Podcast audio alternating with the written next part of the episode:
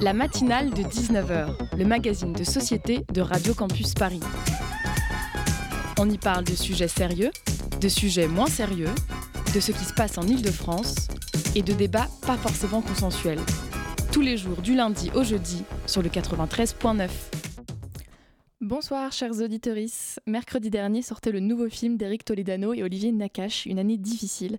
Si vous ne l'avez pas vu, en deux mots, Albert, joué par Pio Marmaille, et Bruno, joué par Jonathan Cohen, sont surendettés. Ils s'engagent un peu par hasard dans un groupe militant écologiste, voulant surtout profiter des apéros à prix libre, concept qu'ils interprètent comme apéros gratuits. Ils vont peu à peu s'intégrer au groupe qui ressemble à s'y méprendre à Extinction Rebellion, dont Noémie Merlan joue une des membres les plus convaincus. Sortie de la séance avec un petit sourire aux lèvres et des larmes au coin des yeux, je m'attendais à lire des critiques enthousiastes sur le film du duo de réalisateurs d'ordinaire assez populaire. Quelle ne fut pas ma surprise de découvrir des retours plutôt mitigés, voire franchement négatifs sur une année difficile. En sortant de la salle, je découvre que même le roi du cinéma de la matinale de 19h, j'ai nommé Hugo, que vous pouvez retrouver sur son compte Instagram No Spoilers avec un Z à la fin parce que le mec est quand même vachement cool, même notre Hugo Leroy n'a pas aimé ce film. C'est donc assez difficile pour moi de parler à ce micro et de malgré tout avouer sur les ondes que oui, j'ai aimé une année difficile et que je vous encourage à le voir. Certes, le film n'est pas un chef-d'œuvre. Certes, toutes les blagues ne sont pas à se rouler par terre. Certes, le duo de personnages principaux a tout du buddy movies qu'on a un peu trop vu. Pourtant, ce film parvient à restituer ce que sont aujourd'hui les mouvements militants et d'ailleurs pas uniquement les mouvements écologistes. Ces collectifs portent des messages lourds, angoissants, mais pourtant cruciaux et peu pris en compte par la sphère politique. Une année difficile plante pour moi rapidement et efficacement ce décor, en nous faisant comprendre que oui, le discours est toujours le même, mais parce qu'il est toujours aussi important et parce qu'il n'est toujours pas pris au sérieux. Ce film s'intéresse ensuite surtout à la vie au quotidien au sein de ces mouvements. J'ai personnellement eu un regain d'énergie et de nouveau l'envie de m'engager en le voyant. Si vous avez déjà fait partie d'un collectif, vous retrouverez dans ce film le réconfort d'un groupe scandalisé par les mêmes réalités, le plaisir de préparer des actions, la satisfaction de crier sa colère une bonne fois pour toutes. Ce film peint pour moi fidèlement la difficulté d'être militant, être à la hauteur de ses convictions, continuer malgré la lenteur des progrès, préserver sa santé mentale. Le film a pu être qualifié de caricatural, j'ai personnellement trouvé qu'il avait un peu de vrai dans tout ça et que ce léger foutage de gueule, disons-le, restait assez bienveillant. Une année difficile ne décrédibilise pas le message écologiste, ne serait-ce que par une des toutes premières scènes, un Black Friday où des dizaines de personnes se ruent dans un magasin du genre Darty pour acheter tout et n'importe quoi, une scène ouvertement oppressante et angoissante au possible. Enfin, j'étais assez surprise par la fin qui permet une envolée lyrique et émouvante qui fait du bien, car même les écologistes les plus convaincus savent parfaitement que la lutte sera encore longue et difficile. Une année difficile, c'est en salle en ce moment et je devais vous en parler. Il est 19h, passé de 3 minutes, vous écoutez Radio Campus Paris.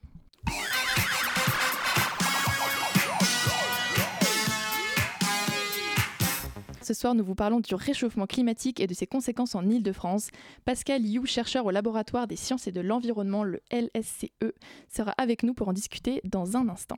Nous écouterons ensuite la chronique de Rosalie, puis ce sera l'heure du Zoom. La compagnie Blitz sera au micro de la matinale et présentera sa pièce Whatever. Enfin, nous accueillerons Simon pour une ultime chronique. Vous avez le programme, bienvenue dans la matinale de 19h.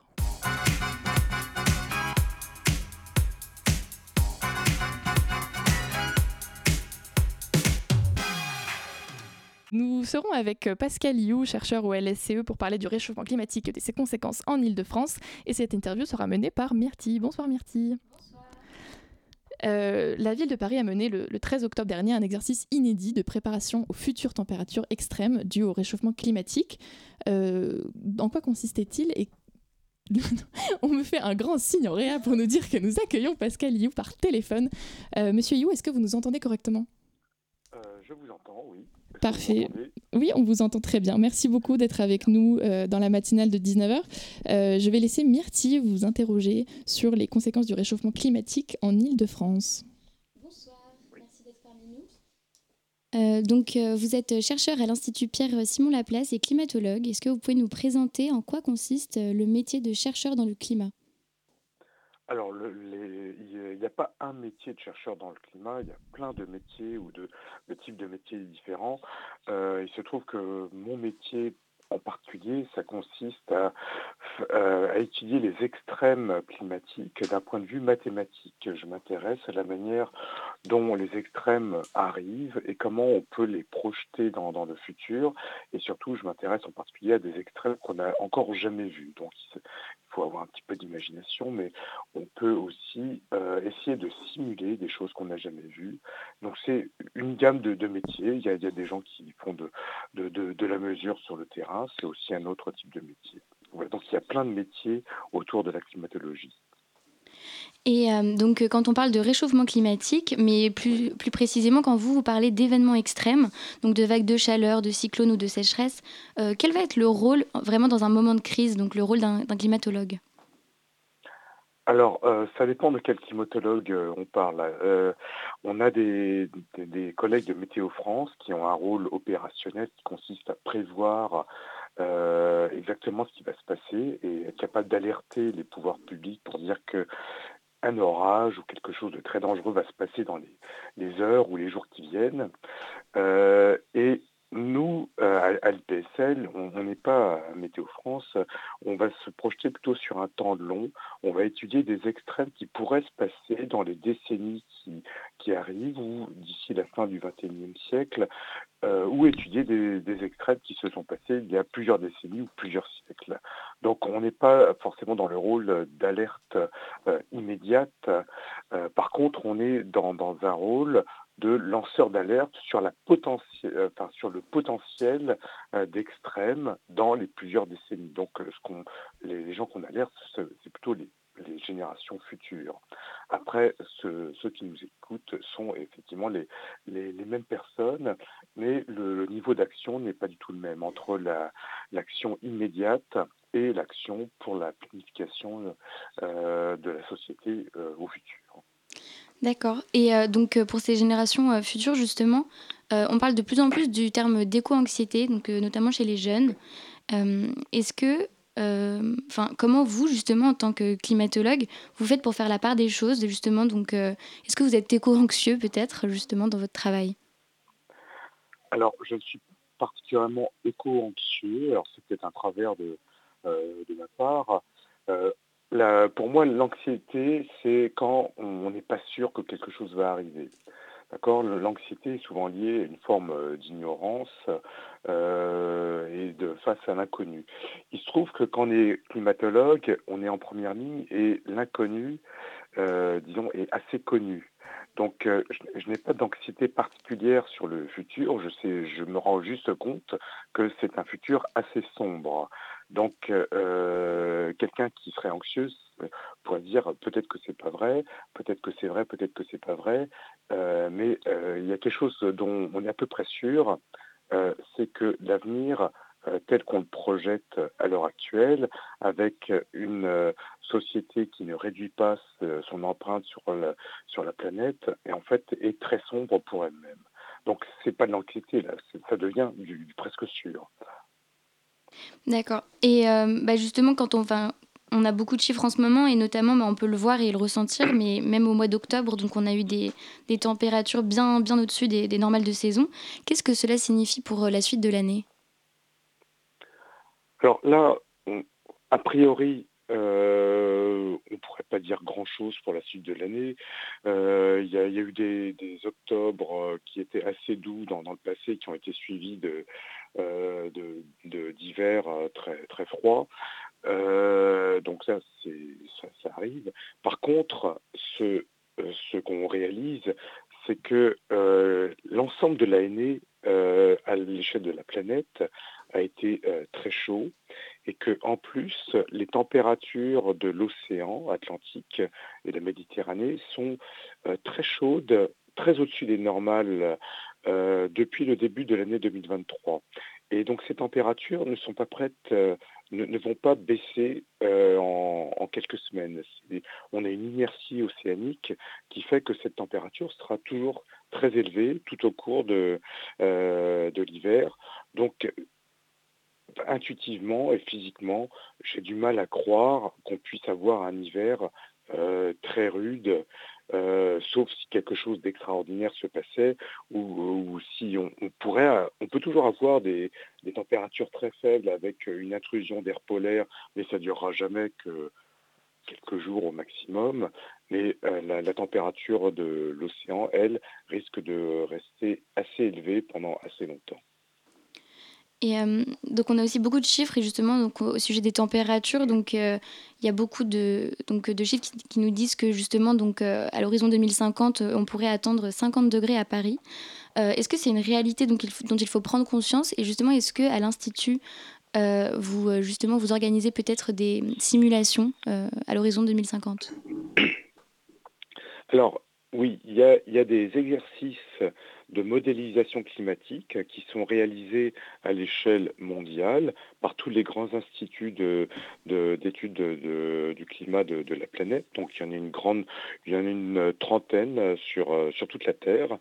Euh, donc il y en a deux en France, il y a Météo France et l'IPSL, l'Institut Pierre-Simon Laplace, mais il y en a plusieurs en Angleterre, en, Allemagne, beaucoup en Amérique, au Japon. Et euh, tous ces instituts se coordonnent pour faire tourner ces, modèles euh, climatiques qui sont l'équivalent des, modèles qu'on utilise pour faire la, prévision météorologique euh, tous les jours. Et on fait un exercice qui est assez normalisé euh, pour voir l'effet de, des émissions de gaz à effet de serre sur le climat jusqu'à la fin du XXIe siècle. Donc on, on regarde plusieurs scénarios. Un scénario très optimiste euh, dans lequel l'humanité réalise qu'elle a euh, une influence sur son environnement et donc limite assez drastiquement euh, ses émissions d'ici le milieu du, du 21e siècle, jusqu'à un scénario très pessimiste où on, fait, on rien, on continue comme si rien n'était jusqu'à la fin du 21e siècle. Voilà, donc toute une graduation de scénarios qui sont socio-économiques et on regarde l'effet que ça peut avoir sur le climat. Alors pourquoi est-ce qu'on est beaucoup à faire cet exercice? C'est à cause du fameux effet papillon, c'est-à-dire que euh, de, petites incertitudes pourraient conduire à des, changements assez grands en, très peu de temps. Donc on, a besoin de faire, de reproduire ces expériences avec plusieurs types de, enfin, plusieurs modèles. Donc les, principes physiques sont exactement les mêmes, mais la manière dont les ordinateurs calculent est un peu différente. Donc là, on se rend compte que euh, ben, on peut faire des projections jusqu'à la fin du XXIe siècle. Donc, euh, et on se rend compte en particulier que d'ici 2050, en fait, il est bon, euh, il est très difficile d'avoir des températures aussi extrêmes que 50 degrés, par contre, mais par contre, entre le 2050 et, 2100, cette, cette possibilité augmente énormément en particulier dans les, scénarios les plus pessimistes. Donc on, euh, récemment, il y a eu un exercice de crise qui a été fait à Paris, par la ville de Paris, qui s'appelait Paris 50 degrés. Donc on essayait de voir en quoi une ville aussi grande que Paris pouvait réagir, être, être affectée et réagir à des températures aussi extrêmes que 50 degrés. Euh, donc, et il se trouve que c'est possible. Euh, c'est possible avec, euh, si on prend en compte toutes, les connaissances actuelles de la, euh, sur la modélisation du climat, les mouvements de l'atmosphère, le rayonnement et les émissions de gaz à effet de serre, eh bien, de telles températures sont possibles en Ile-de-France à, à l'aube du, enfin, dans, dès la deuxième moitié du Par contre, ce dont on se rend compte, c'est que si on adopte un scénario d'émission de gaz à effet de serre vertueux, c'est-à-dire qu'on limite très rapidement, d'ici le, milieu du XXIe siècle, euh, notre empreinte sur la planète, alors il devient pratiquement impossible d'atteindre ce, genre de température. Donc ces scénarios, en fait, une grande vertu, c'est qu'ils nous apprennent que si on fait un effort, et donc rien n'est perdu, on peut éviter des catastrophes humanitaires une catastrophe humanitaire que serait un Paris à, 50 degrés, alors que si on ne fait rien, eh il est pratiquement sûr que ça arrivera avant la fin du XXIe siècle. Vous avez euh, mentionné un exercice organisé par la ville de Paris le 13 octobre euh, dernier de, préparation aux futures températures extrêmes. Euh, quels ont été concrètement les enseignements tirés de cet exercice et quelles actions vont en découler? Qu'est-ce qu'on doit savoir en tant qu'habitant de la ville de Paris suite à cet exercice? Alors, je, n'habite pas Paris et je n'ai pas été témoin direct de, la teneur des, exercices. Euh, donc euh, il faut savoir que bon, on a écrit, euh, on, a fait une recherche assez rapide sur la possibilité d'avoir ces températures et pour avoir des températures de l'air proche de 50 degrés, euh, on se rend compte que ça, peut s'accompagner d'effets énormes, euh, d'une part sur la température dans, un bâtiment. La température sous les toits peut dépasser facilement 60 degrés dans une voiture. On peut atteindre le, point d'ébullition euh, assez facilement. Et ça, ça a un gros danger sur la santé humaine, évidemment et donc qui risque de se, les, tous, les, hôpitaux peuvent se redevenir dans une situation extraordinairement tendue où euh, on a soudainement euh, beaucoup de gens qui sont en détresse respiratoire, en déshydratation et euh, des pas assez de lits dans les hôpitaux. Donc ça c'est une chose qui peut arriver. Après on a évalué l'impact sur les transports. Euh, alors sachez que le, goudron euh, euh, des, routes peut ne pas supporter ce genre de température, parce que là, si la température de l'air est de 50 degrés, la température du sol peut être très supérieure à ça et faire fondre du goudron, déformer des rails, et on peut se retrouver avec une ville complètement paralysée. Donc une ville paralysée avec donc des secours qui peuvent ne, pas pouvoir arriver au bon endroit. Donc euh, je pense que l'essentiel de, l'exercice est porté sur le secours qu'on peut apporter euh, à des personnes en détresse, sachant que les moyens de transport sont potentiellement paralysés à cause de, ces températures extrêmes.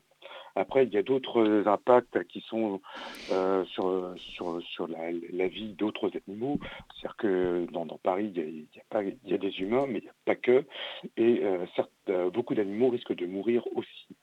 Et euh, après, on peut demander si la, végétation est si utile que ça euh, à ce moment-là, parce que à ces températures, la végétation peut brûler aussi.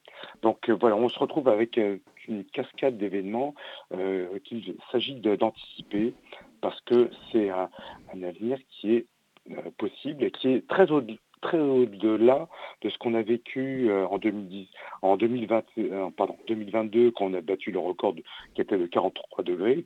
50 c'est très au-delà de 43 degrés. Et en 2003, alors on n'était même pas à, 40, euh, 43 degrés en 2003, mais on a vécu des températures énormes qui ont tué en France une quinzaine de milliers de personnes. Avant de poursuivre cette conversation sur euh, le réchauffement climatique en Ile-de-France, ses conséquences et éventuellement ce qui est fait pour euh, les anticiper, on va faire une petite pause musicale. On écoute tout de suite Eloi avec la chanson Je t'aime de ouf et on revient tout de suite après.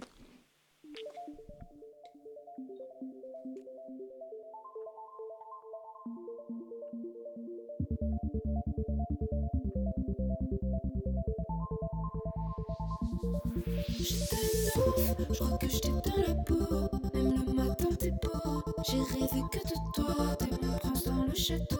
Quand je pars en guerre, tu te mets direct au fond.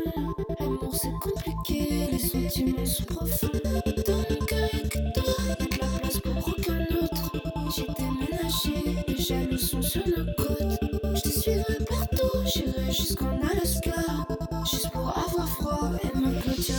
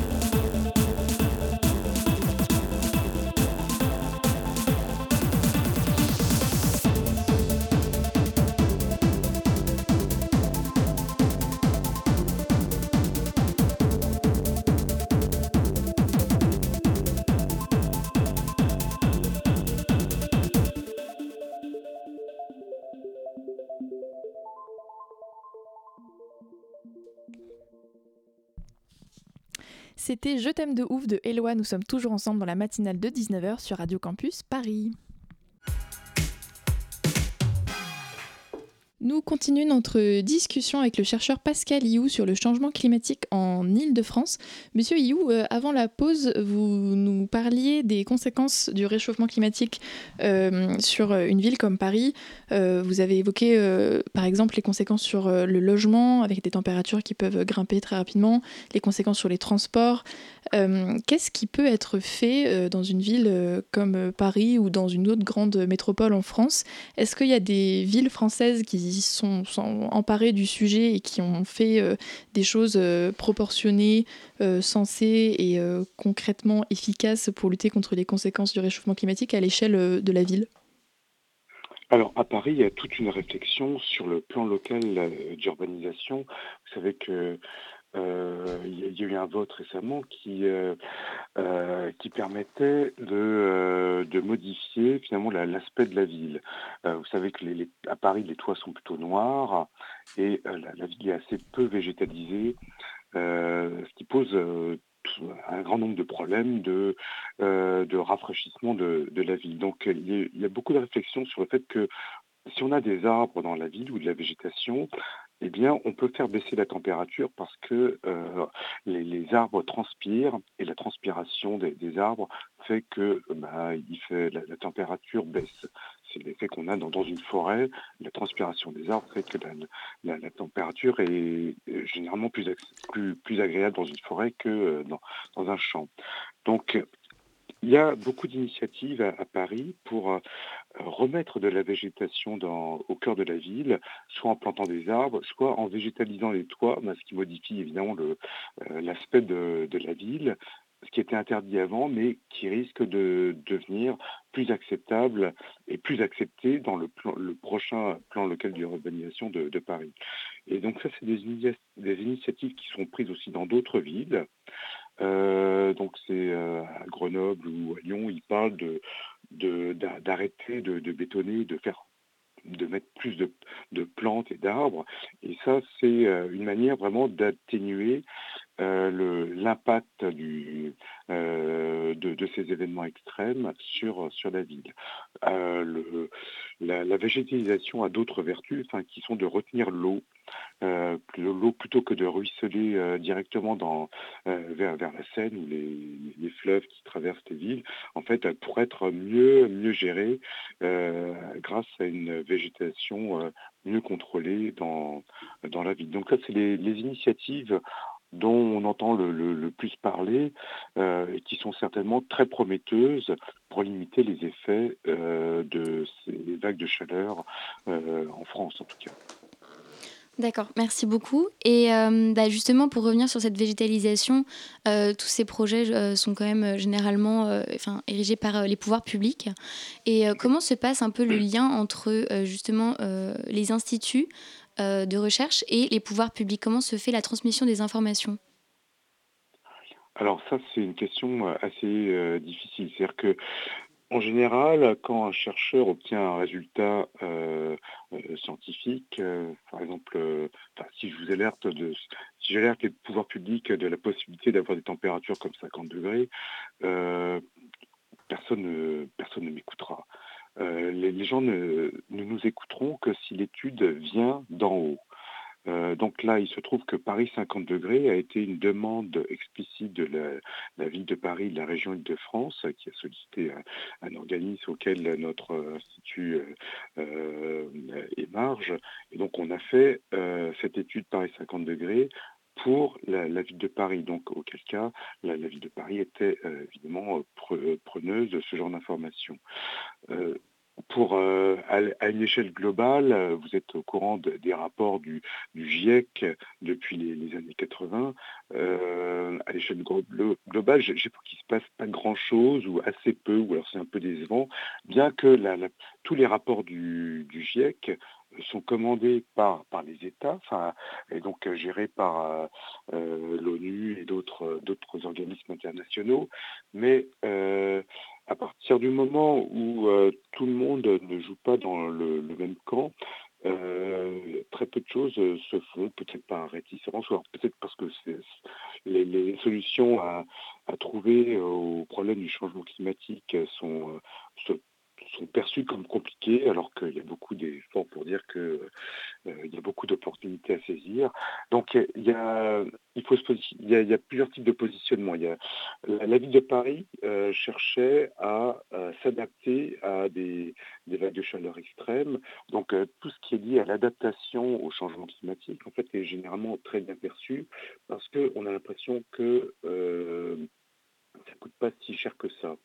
Alors que ce qui s'appelle l'atténuation du changement climatique, donc qui consiste à réduire les émissions de gaz à effet de serre, donc juste éviter, éviter les extrêmes, euh, ça, ça coûte potentiellement plus cher, mais, euh, mais on se rend compte maintenant, enfin il y a beaucoup de, collègues économistes se rendent compte que l'adaptation au changement climatique ayant un coût, il n'y a guère que les plus riches euh, qui vont pouvoir s'en sortir. Euh, quand, on parle de végétalisation des villes, la végétalisation, elle n'est pas uniforme dans les villes. Euh, à l'heure actuelle, euh, les, quartiers les plus riches de Paris sont ceux qui sont déjà assez végétalisés et ceux pour lesquels les températures, quand elles deviennent extrêmes, sont les moins extrêmes. C'est des quartiers populaires qui souffrent le plus. Et ça risque d'être la règle pour plus tard, quand les choses seront encore plus graves, c'est-à-dire que il n'y a guère que les plus riches qui seront capables de s'adapter, alors que l'atténuation est un processus collectif qui vise à limiter le risque euh, d'extrême, mais le, on limite le risque pour tout le monde. Donc c'est pour ça que ça coûte plus cher, euh, parce qu'on doit faire un effort collectif. Euh, les, efforts de, du GIEC, les rapports du GIEC, en fait, visent essentiellement à trouver des mesures collectives qui sont certes coûteuses euh, pour la société, mais qui sauvent le maximum de monde, pas seulement des, plus riches. Alors, une dernière. Euh, notre, nos interactions, ça, euh, consiste à, promouvoir la, la, connaissance auprès des pouvoirs publics, mais auprès du public aussi, parce que dans, la, la, plupart des cas, les pouvoirs publics sont élus par, par les citoyens, donc il s'agit aussi de, d'éduquer euh, ou de, de, transmettre la connaissance aux citoyens qui élisent les pouvoirs publics. Alors merci beaucoup euh, Pascal You. Alors une dernière question rapidement. Euh, donc on a donc la transition écologique. donc c'est bien entendu un, débat collectif, mais bien entendu on le on ne le perçoit pas tous de la même manière. Alors petite question pour vous. Est-ce que vous êtes plutôt optimiste ou pessimiste concernant l'avenir? Alors moi je suis intrinsèquement et j'en veux pour preuve que j'ai trois enfants. Donc les, les pessimistes ne sont pas enfants. Je, alors je suis euh, optimiste, donc euh, j'ai des enfants. Euh, par contre, j'ai peur que les solutions soient trouvées de mon vivant. j'ai 58 ans. il est possible que les changements qui sont préconisés n'arrivent pas de mon vivant ou, de, ou avant ma retraite. Par contre, j'ai bon espoir que mes enfants, nos enfants collectivement, se battront pour trouver des solutions. Donc euh, voilà, je, place mon optimisme aussi dans la nouvelle génération pour trouver une solution à un problème qui est né il y a quelques, plusieurs décennies. mais donc c'est un problème que l'humanité elle-même doit pouvoir traiter et de toute façon, on n'a pas de plan B, donc il faut s'en sortir on, va trouver il faut trouver une solution. Les solutions ne sont pas forcément des solutions technologiques, mais des solutions de société qui doivent être aussi acceptées par tous. Il n'y a pas que les plus riches qui doivent pouvoir s'en sortir. Le changement climatique, c'est tout le monde qui, euh, euh, en est touché et potentiellement les classes les moins riches. Merci beaucoup Pascal Liou d'être passé au micro de la matinale de 19h de Radio Campus Paris. On se retrouve après un interlude musical, on écoute Schlott de Shy Girl. A tout de suite.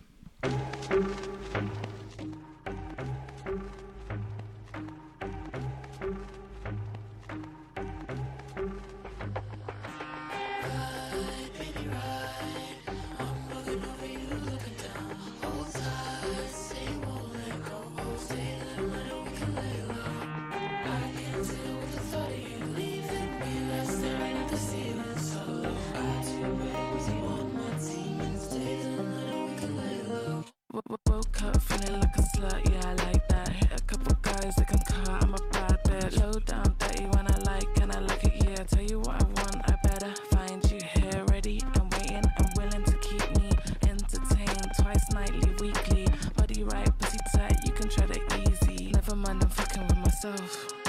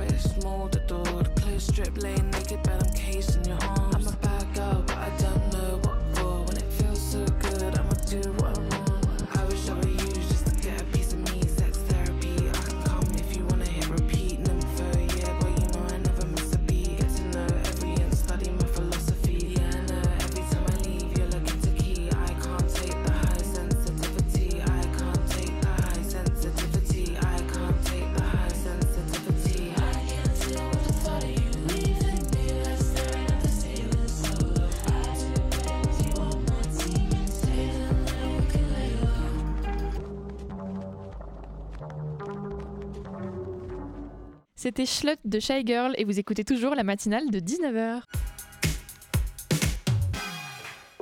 J'accueille Rosalie pour sa chronique. Bonsoir Rosalie. Bonsoir, c'est ma chronique. Et qui va bientôt partir. La Minute Métier, proposée par Pôle d'Emploi, un service non agréé de l'État. Bienvenue dans la Minute Métier proposée par Pôle d'Emploi, un service non agréé de l'État. Dans un monde en pleine évolution des emplois, on retrouve notre rubrique préférée à la recherche d'un métier qui ne vous intéressera pas. Et on retrouve Alice, vous avez un métier particulier, pouvez-vous nous en parler? Je suis directrice du comité des longs métrages qui durent entre 1h43 et 1h48 au ministère de la Culture. Alors concrètement, je m'occupe d'accepter ou de refuser des dossiers de films français. Quelles sont vos conditions d'acceptation d'un film? Alors tout d'abord, j'accepte toutes les demandes des réalisateurs de la grande famille du cinéma. On est une famille, on se serre les coudes et bon, bah, pour certains, d'autres parties du corps, mais bon, on se comprend. hein. Mais non, je comprends pas. Bah, Il y a des gens plus tactiles que les autres. Comment ça? Touche pipi, quoi. Vous voulez que je touche votre pipi? Non mais attendez, là on est en studio en direct, on peut pas se permettre d'aller aux toilettes et attendre que vous ayez une envie de pisser? C'est vrai qu'avant de venir, j'ai fait ma petite commission. Ah non, excuse-moi, mais vous n'êtes pas payé pour cette interview, c'était très clair dans le mail, aucune commission. Je ne sais pas comment ça marche dans votre milieu, mais ici c'est non. Bon, euh, à part si vous avez des bitcoins.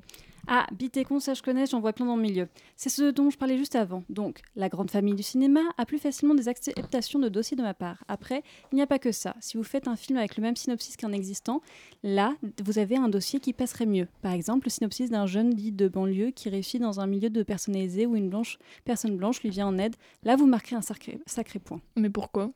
Parce que l'humain oublie rapidement les choses et que pour retenir l'information, il faut au moins la voir trois fois, ce qui explique les trilogies en cinéma. Mais là on est au moins au 20 e film de genre. Ouais, bon, les Français sont très cons aussi. Pas faux. Sinon, je suis ouvert aux nouvelles propositions de films. Regardez, j'ai accepté qu'un nouvel Astérix et Obélix se fasse avec un nouveau réalisateur et des acteurs qui ne se ressemblent plus trop depuis les débuts. C'est quasiment du neuf. Vous avez un film que vous avez regretté de refuser? Oui, Rubber de Quentin Dupieux. Il faut dire que quand on vous annonce un film sur un pneu psychopathe, c'est déroutant. Après, c'est sûr qu'on a ri avec le comité, mais malheureusement, c'est écrit drame sur le dossier, alors on l'a pas pris. Avec un peu de recul, on aurait dû au moins essayer de l'entendre euh, se défendre et justifier son film, histoire de rire un peu plus. Et sinon, je me demandais pourquoi vous vous occupez seulement des films qui durent entre 1h43 et 1h48 C'est un comité qui a été créé au pot de départ de Jean-Claude. La seule chose, c'est que notre supérieur, Monsieur Dubois, était sobre et il n'a pas compris la blague, ce qui fait que le lendemain, on s'est tous retrouvés dans une réunion pour créer ce comité. Il l'a un peu trop suivi à la lettre, ce qui fait qu'on nous donne un peu beaucoup de sandwich à- au jambon fumé pendant la réunion. Ça, c'est une référence que le soir du pot de départ, ça faisait beaucoup rire Jean-Claude d'imaginer une réunion au ministère de la Culture où on fume des sandwichs. Mais bon, notre supérieur n'a pas tous les codes, il faut l'excuser. Merci pour ce témoignage. Et la semaine prochaine, nous recevrons une prof de siesting qui propose des séances de sieste dans une morgue. Elle explique sur son site, je la cite, Il faut s'entourer des meilleurs siesteurs pour réussir une bonne sieste. Merci Rosalie pour cette chronique. Et maintenant, c'est l'heure du Zoom. Le Zoom, dans la matinale de 19h. J'accueille Denzel. Bonsoir Denzel. Bonsoir. Ainsi que la compagnie Blitz pour sa pièce Whatever. Salut. Merci à la compagnie Blitz et je vous laisse. Et bonsoir la compagnie Blitz. Euh, Du coup, c'est compagnie Blitz, c'est une compagnie de théâtre et qui euh, présente sa nouvelle création euh, Whatever, qui joue en ce moment au théâtre La Manufacture des Abbesses. Et on est avec euh, Mathilde, Ouais, la, qui est la metteuse en scène, et les deux comédiens Anouk et Léo, Ouais. qui nous accompagnent. Salut. Et du coup, je voulais savoir de, C'est quoi, cette- c'est quoi, de quoi il s'agit votre pièce, votre nouvelle pièce? Alors cette pièce parle du mouvement punk à l'origine de sa création, donc dans les, dans les années 70, fin des années 70 à Londres, qui est un des, des berceaux du- de ce mouvement, et euh, du conflit nord-irlandais. Donc on repart un peu sur euh, un contexte historique euh, important et un peu inconnu. Ok, et qu'est-ce que ça vous a amené à, à parler du punk? Qu'est-ce qui m'a amené à parler du punk? C'est parce que j'ai grandi dans un bar, mes parents tenaient un bar, et toute leur bande de potes, c'est des babos, des beatniks, comme on dit, et des punks. Et cette, cette caste de personnes m'a vachement touchée et m'a fait beaucoup rire. Et je trouve que c'est important de partager ça. Ok, et du coup, c'était depuis ce moment-là que vous avez l'idée de vouloir monter hein, une pièce sur le punk. euh. C'est arrivé un peu par hasard. En fait, j'étais euh, dans une école de théâtre à Aquaviva, euh, dans le 18e à Paris, et euh, il y a un concours organisé de d'écriture de pièces, et je savais pas trop de quoi, de quoi parler. C'était la page blanche, et du coup, euh, c'est le premier truc qui est sorti, donc euh, j'ai suivi. Ok. Et depuis quand, du coup, tu es sur le projet? Ça fait deux ans, si on compte l'écriture. Ok. Deux ans. Et le membre de l'équipe euh, Euh, moi, je suis là depuis le début, donc je suis là depuis euh, un an et demi, du coup. Euh, voilà, depuis la première euh, création. Et moi, je suis là depuis la fin, donc ça fait euh, un mois que je suis là. À tout casser, même pas. Ok, et vous vous êtes rencontrés comment? Euh, moi, j'ai rencontré Mathilde à l'école parce qu'on était, euh, on est devenus copines à l'école. Et du coup, elle m'a proposé de jouer dans la pièce euh, assez rapidement pour, euh, bah, pour monter ce projet. Et du coup, j'ai accepté euh, tout, autant rap- tout aussi rapidement. En fait, j'ai écrit les rôles par rapport à mes camarades de promo que j'avais déjà choisis pour jouer dedans. Et euh, l'exception à cette règle, c'est Léo. Bonsoir. Léo qui nous a rejoint euh, du coup il n'y a pas si longtemps et qui fait une reprise de rôle et qui fait une très très bonne reprise de rôle. Quel amour. Trop gentil. Et vous comptez jouer la pièce euh, après? Vous, vous allez faire une tournée ou... Alors ça, c'est des détails qu'on n'a pas encore euh, de manière certifiée. Euh, L'idée, c'est déjà de se concentrer sur cette fin de- d'exploitation. Donc il nous reste 4 jours. On joue encore euh, de jeudi à dimanche cette semaine. Et après, il bah, faut trouver d'autres dates. Et alors, dites-moi, pourquoi vous trouvez que c'est important de parler, de, de parler du de ce- pour- Pourquoi vous voulez passer ce message? Parce que c'est très très actuel. C'est beaucoup plus actuel qu'il n'y paraît. Est-ce que l'un de mes camarades a un petit mot à dire là-dessus? Bah écoute, ouais, carrément. Euh, pour la génération Nos Futurs, qui nous revient un peu en pleine gueule euh, aujourd'hui, pour euh, casser les codes, pour, bah, pour tout défaire et puis pour, pour aller à l'encontre de la société capitaliste et puis la, philosophie punk étant vraiment de la, liberté d'expression et du penser par soi-même. Euh, du coup, euh, ça nous, enfin, je pense que les jeunes d'aujourd'hui, euh, ça, ça leur parle. Et le No Futur, c'est un, c'est un slogan qui est né à ce moment-là et qui ressort beaucoup aujourd'hui. Et je pense qu'on a, on a besoin de ça et on a besoin de, de se replonger dans l'histoire pour savoir d'où ça vient et comment on faisait à l'époque pour savoir comment on va faire aujourd'hui. Et euh, l'origine du punk, c'est quand même l'origine du do-it-yourself, qui est quand même un mouvement euh, hyper trendy. Et donc, euh, c'est pas le seul. Le punk, c'est hyper trendy et les gens le savent même pas. Et vous aussi, du coup, Léo Anouk, vous, êtes, vous avez grandi un peu avec l'univers du pain Alors, moi, pas du tout. Moi, je suis bien trop mainstream. euh, mais apparemment, si c'est trendy, alors c'est trendy. Mais ouais. Mais alors, peut-être que je ne le sais pas. Mais peut-être que je suis punk, un peu au fond, finalement. Mais euh, non, non, moi, du coup, non, moi, je découvre vraiment avec, euh, avec cette pièce-là. Euh, grosso modo, je sais pas, je devais écouter. Blink euh, 182 et je crois que c'est tout. Ouais, je suis même pas tout à fait sûr que ce soit punk. Mais bon, Si, mais si, c'est punk. Yes, c'est validé. Bon bah voilà, mais sinon non, moi je découvre vraiment avec cette pièce là. Ok. Et vous avez d'autres projets dans la compagnie? Euh, non, alors cette compagnie, euh, elle a été faite vraiment euh, à la, à la va-vite parce qu'il fallait héberger ce projet-là. Mhm. Et, euh, et j'y connais rien, donc j'apprends sur le tas, en vrai. Mais euh, c'est hyper punk de faire comme ça. Ouais, grave. Tout est fait vraiment de manière punk et c'est vraiment plaisant de, de faire comme ça parce qu'on apprend tous ensemble et, et on se tire vers le haut les uns les autres et c'est le but aussi du, du punk. Vous avez eu beaucoup de public Euh, bah, on a fait une première exploitation euh, avant l'été, de avril à juin. Donc on avait deux mois et on a fait euh, nos deux mois complets. Trop bien. On était complets à chaque fois. Et là, le théâtre est un peu plus grand, donc c'est faut faire plus d'efforts pour le remplir, mais on est un théâtre avant, pardon? C'était au théâtre Pixel, Pixel, ouais. dans le 18e, à Saint-Plon. Ok, mais du coup maintenant que vous avez, du coup vous avez déjà entamé ce projet, est-ce que vous avez envie de faire d'autres projets autour du, du punk ou d'autres thèmes? Alors d'autres projets, ça c'est certain, parce qu'on est quand même euh, tous euh, dans le domaine artistique, donc c'est un, peu le- c'est un peu le projet de faire des projets. Mhm. Et euh, sur le punk, ouais, pourquoi pas en vrai. Moi, de toute manière, à titre très personnel, je tourne toujours beaucoup autour de, de la musique. Ça vient tout le temps un peu revenir dans ce que j'écris. Mais euh, oui, bien sûr, d'autres projets, et peut-être sur le punk, peut-être. Ok. Et Léo Anouk, une petite question, euh, est-ce que vous pouvez nous parler un petit peu de votre personnage dans la pièce? Bah, pour ma part, euh, c'est euh, c'est le personnage de Maggie. Euh, c'est celle qui veut euh, tout péter, mais qui comprend un peu trop rien à tout ce qui se passe. Et euh, son but, bah, c'est de, de tout renverser et, et. Comment dire? Et de faire de la musique et de, protester de toutes les manières possibles et, inimaginables avec euh, ses, ses camarades punk dans ce squat.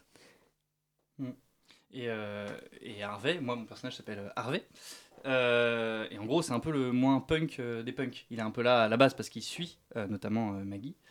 Et euh, lui, son truc, c'est vraiment euh, apprendre à, à sortir de lui les mots qu'il a en tête. En fait, il a, il a une, un peu une colère un peu profonde en lui. Il a beaucoup de questionnements sur, euh, sur sa vie, sur la manière dont, dont, dont ça se passe et tout. Et avec. il est comment dire assez sensible par rapport à tout l'environnement et tout le bazar qui se passe en Angleterre à ce moment-là. Et euh, de ce fait-là, il, il essaye de l'exprimer, mais il n'y arrive pas et c'est un peu son chemin dans la, dans la pièce de savoir euh, comment réussir à transformer ces ressentis qu'il a euh, vis-à-vis de, de tout ce qui se passe. Voilà, en gros. Et c'est grâce à mon personnage qu'il arrive là. si je peux me permettre. C'est ça. Valorise-toi. Euh, Permets-toi, quand même. Et vous avez fait beaucoup de recherches du coup euh, pour comprendre un peu plus le- le- l'univers euh, punk. Bah, au moins j'imagine, euh, toi tu connaissais un peu plus. euh. Bah, je connaissais vite fait, en fait. On a tous Mhm. euh, une image un peu globale euh, et abstraite de ce que c'est le punk. Mais euh, même moi qui en connaissais, c'est quelques individus parmi euh, tout un courant euh, qui a une image assez controversée. Donc non, j'ai quand même fait pas mal de recherches et sur le mouvement punk et surtout sur le conflit nord-irlandais qui est un, vrai foutoir pas possible parce que de comprendre une guerre, c'est quand même pas chose aisée. Je vais pas vous faire un dessin, mais ouais, il y a eu quelques, quelques nuits blanches à, à faire des recherches. Ouais. Ok. Et euh, du coup vous aussi, du coup, vous avez fait quoi comme recherche euh Euh, bah, déjà, la base, c'était euh, qu'est-ce que ça veut dire punk Mm. Qu'est-ce que ça veut dire? C'est un. Donc, suite à mes petites recherches, ça veut- en fait, c'est un, un mot qui est emprunté anciennement aux prisonniers aux États-Unis, qui est devenu. qui veut dire en fait être un voyou. Voilà, tout simplement. Et puis après, c'était aussi la recherche de, de comment faire ses fringues, de comment. euh, de pourquoi on est là, surtout, savoir pourquoi euh, ces, personnes, ces personnes et tous ces punks euh, étaient là et pourquoi ils voulaient absolument tout renverser. C'était surtout voilà, par rapport à ça. Et, et c'était trop chouette. C'était trop chouette de, d'aller rechercher tout ça parce qu'en fait, on se rend compte que les punks, ils sont pas si terribles que ça. Ils ont une vraie philosophie et, euh, et ils- même si ça n'a pas duré très longtemps, euh, je pense que, mine de rien, on est tous un peu punk. Enfin, tous ceux qui veulent euh, Mhm. avancer et renverser les choses et qui sont un peu anti-gouvernement, enfin, qui veulent la liberté d'expression absolument. Et donc, notre jeunesse, à nous, notre génération, on est tous punk malgré tout, quoi. Et Léo, du coup, toi, Ah euh, oui, et moi, bah du coup, moi alors, euh, truc rigolo, il s'avère que le moment où, euh, où on m'a dit que du coup c'était moi sur la pièce pour la reprise de rôle, il s'avère que euh, j'étais à Londres à ce moment-là, comme par hasard. Bon bah du coup voilà, du coup tant mieux. Pardon, qu'est-ce que je fais mal? Dis-moi. Il faut bien parler en face du micro. Je te ah, pardon. Bonsoir. Bonsoir à tous. Euh, et du coup, j'étais euh, j'étais à Londres à ce moment-là, donc euh, je suis allé voir un peu Camden et tout ça, donc les, en- les endroits où euh, le punk est encore euh, très présent euh, à Londres, pour voir ce qu'il en restait euh, de ça. Et, euh, donc, et en parallèle de ça, je regardais des euh, documentaires sur euh, l'INA, des petits, savez, les petites pastilles de ce qui reste sur l'INA, pour voir euh, comment ça- comment c'était arrivé en France et comment les Français euh, se l'étaient approprié, parce que je trouve qu'il y a faut aussi le comprendre de l'intérieur et c'est plus facile de comprendre à travers notre culture à nous en disant ok comment est-ce qu'ils ont récupéré ce truc là comment c'était euh, euh, en Angleterre et tout ça? Voilà moi c'est ça ma manière de faire. Puis écouter de la musique punk un peu aussi Et j'imagine du coup que vous avez beaucoup de musique aussi dans, un- dans les spectacles. Bien sûr, Bien c'est sûr. un spectacle musical. Vous pouvez chanter aussi des ans Ouais. Un Ah, petit très peu, mal un mais petit on peu. chante mais très mal Bah, Mais ça chante en mode punk, quoi. Le punk, c'est. Voilà. c'est- c'est- Le punk, il est pas là pour la musique foncièrement. Il y a de la musique ouais. punk, mais c'est pas sa C'est un spécialité. mouvement, enfin, c'est pas juste un genre musical. Exactement. Si je peux me permettre de citer la pièce, euh, casser les codes, inverser les tendances, tout défaire. Ah, C'est ça, punk. Il y a quelques autres petits points, mais on vous explique tout ça dans la pièce. faut pas tout dévoiler. Non. Ouais, surprise. Merci beaucoup à la compagnie Blitz d'être venue nous présenter sa pièce Whatever qui joue, j'ai compris, du jeudi au dimanche. Mais dans le théâtre, il va falloir m'aider. Lequel? À la manufacture des abbesses, À la métro manufacture des abbesses. Est-ce qu'il reste encore des places? Bien sûr. Eh bien, est- alors, est-ce qu'il y a un tarif euh, étudiant, moins de 26, préférentiel Dites-moi tout. Ouais, alors euh, il y a un tarif moins de 26 ans, c'est à 10 euros. Et euh, étudiant, c'est 13. C'est ça. Parfait. Merci beaucoup pour tous ces détails pratico-pratiques. Euh, on va faire une petite pause musicale. On va écouter la carioca de Charlotte Fever. Je ne sais pas si c'est une musique punk, je ne crois pas. extrêmement punk Le titre vraiment dit tout. Et on se retrouve juste après.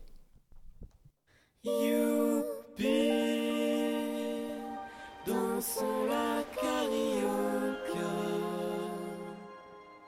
c'est bien. Faisez tous comme moi. Youpi,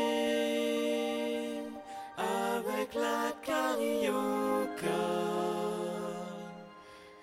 Tant pis s'il faut dire aux autres danse au revoir. Sais-tu danser la carioca Ce n'est pas un foxtrot ou une polka. Ce n'est vraiment pas très compliqué pour la comprendre. Suis bien mes pas. Ce n'est pas un tango ou un cha-cha, encore moins une bossa nova. À cette danse-là, tu ne peux plus faire que ça.